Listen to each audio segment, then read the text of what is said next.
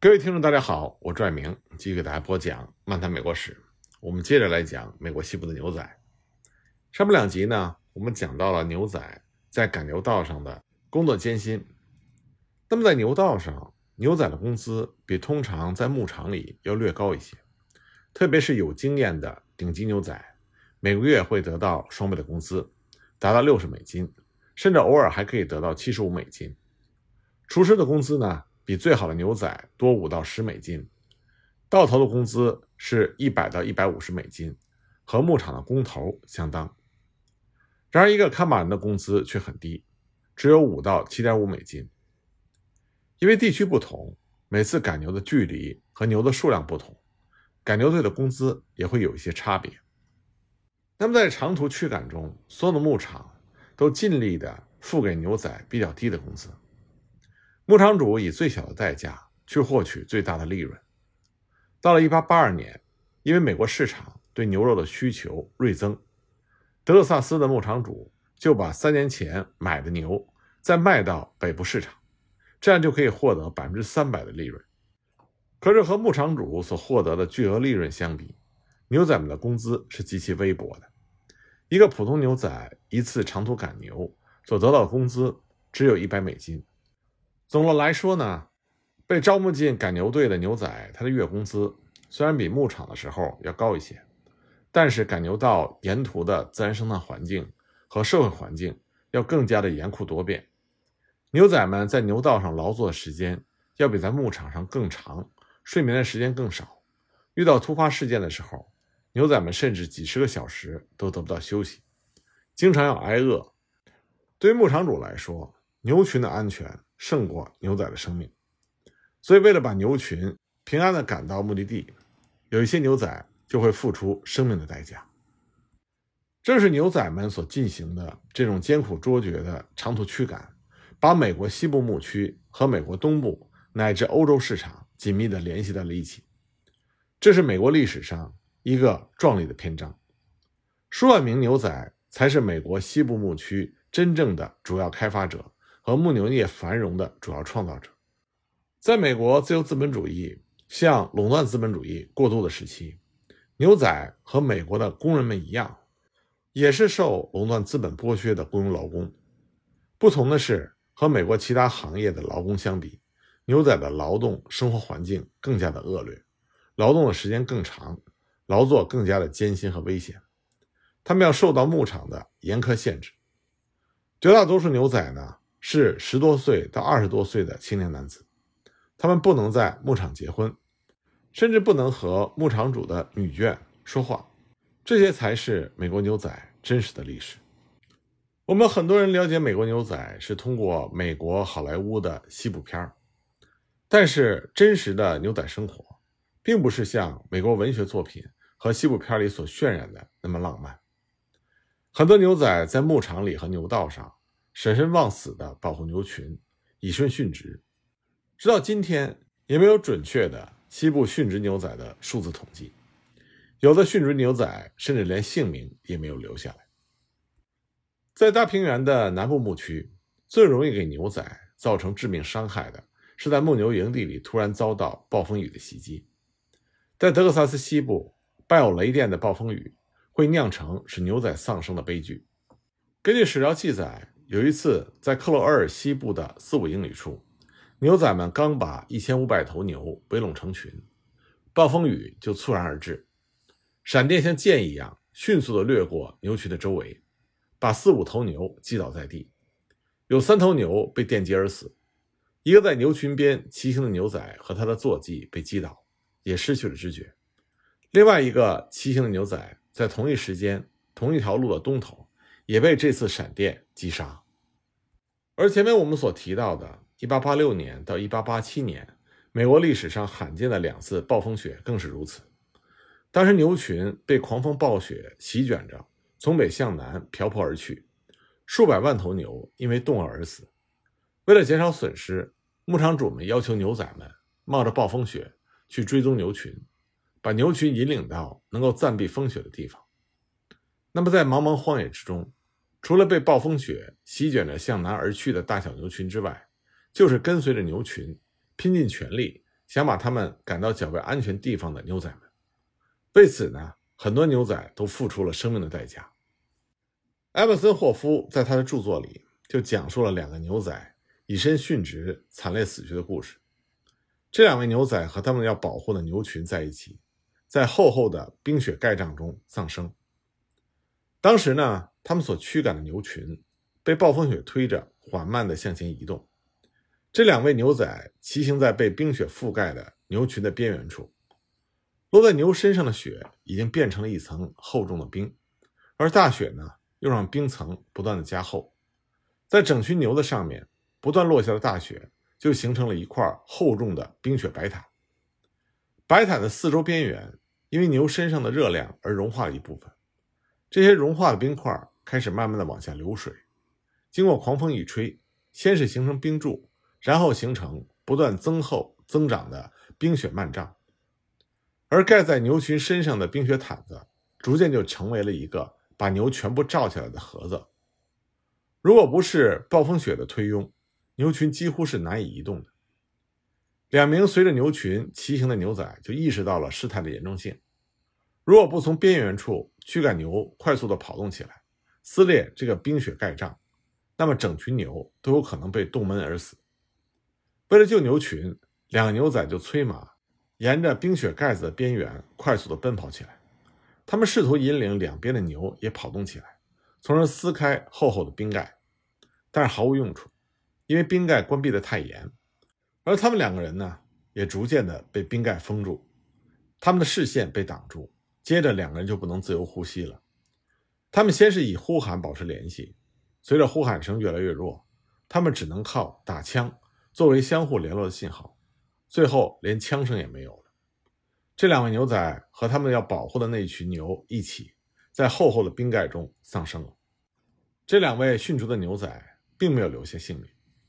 那么，在大平原牧区的赶垄季节，牛仔以身殉职的事故也经常的发生。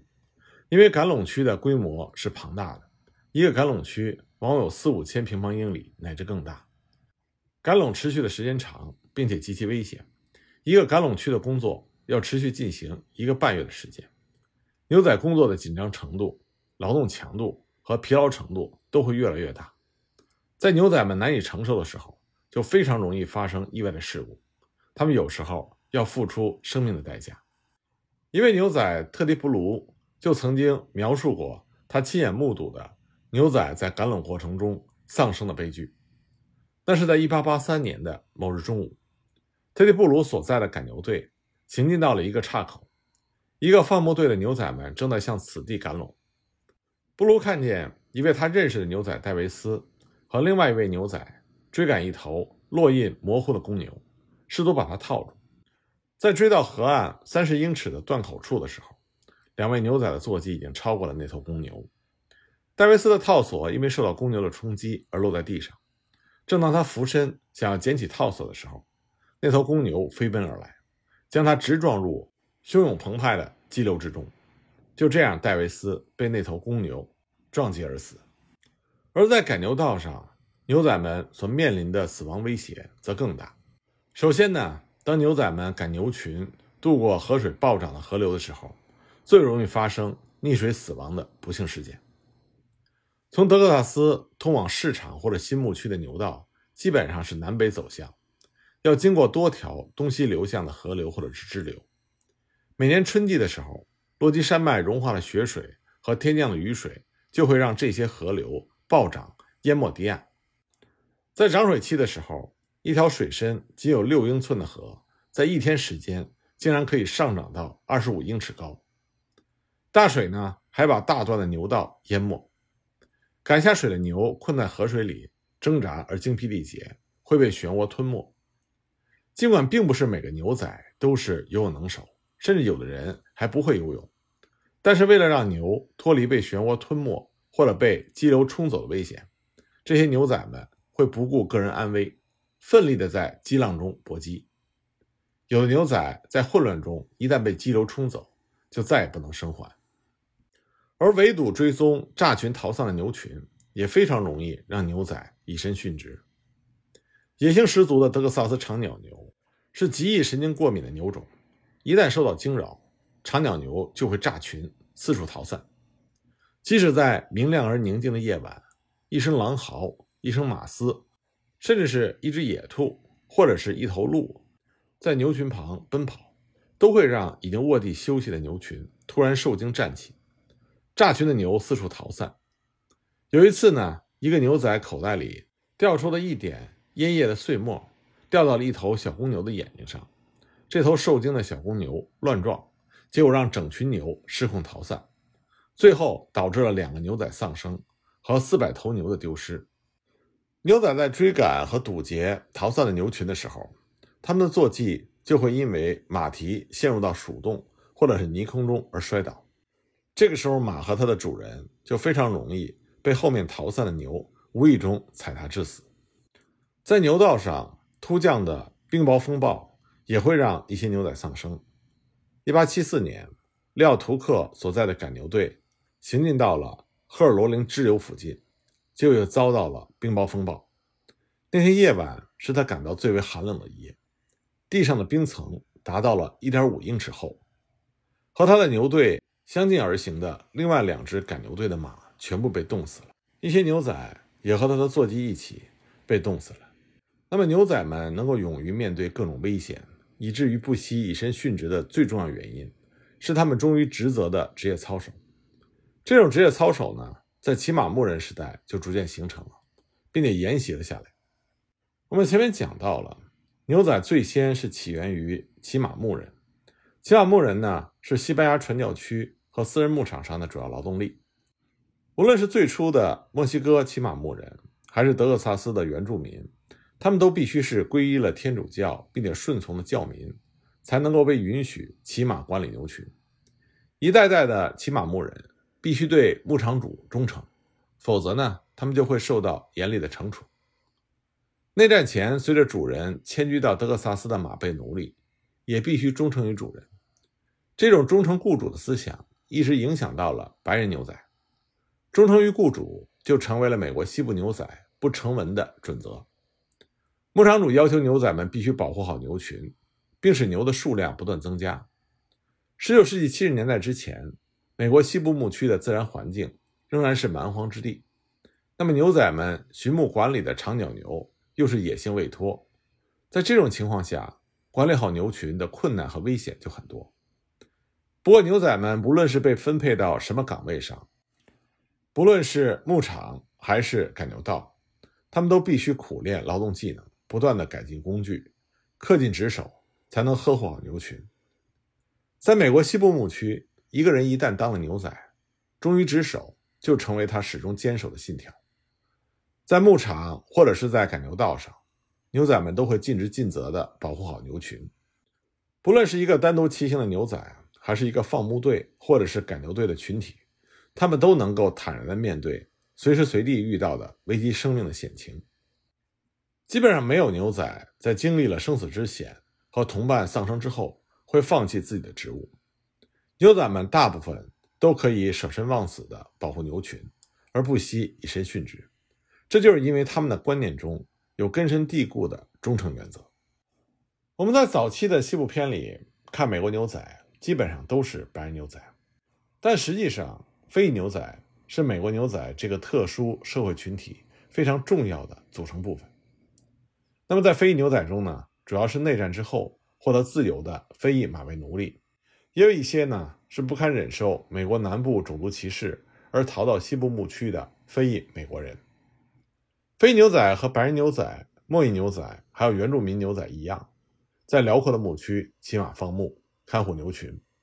只不过因为美国对黑人的种族歧视政策，使得长期以来非裔牛仔被美国的史学家和作家们所忽视。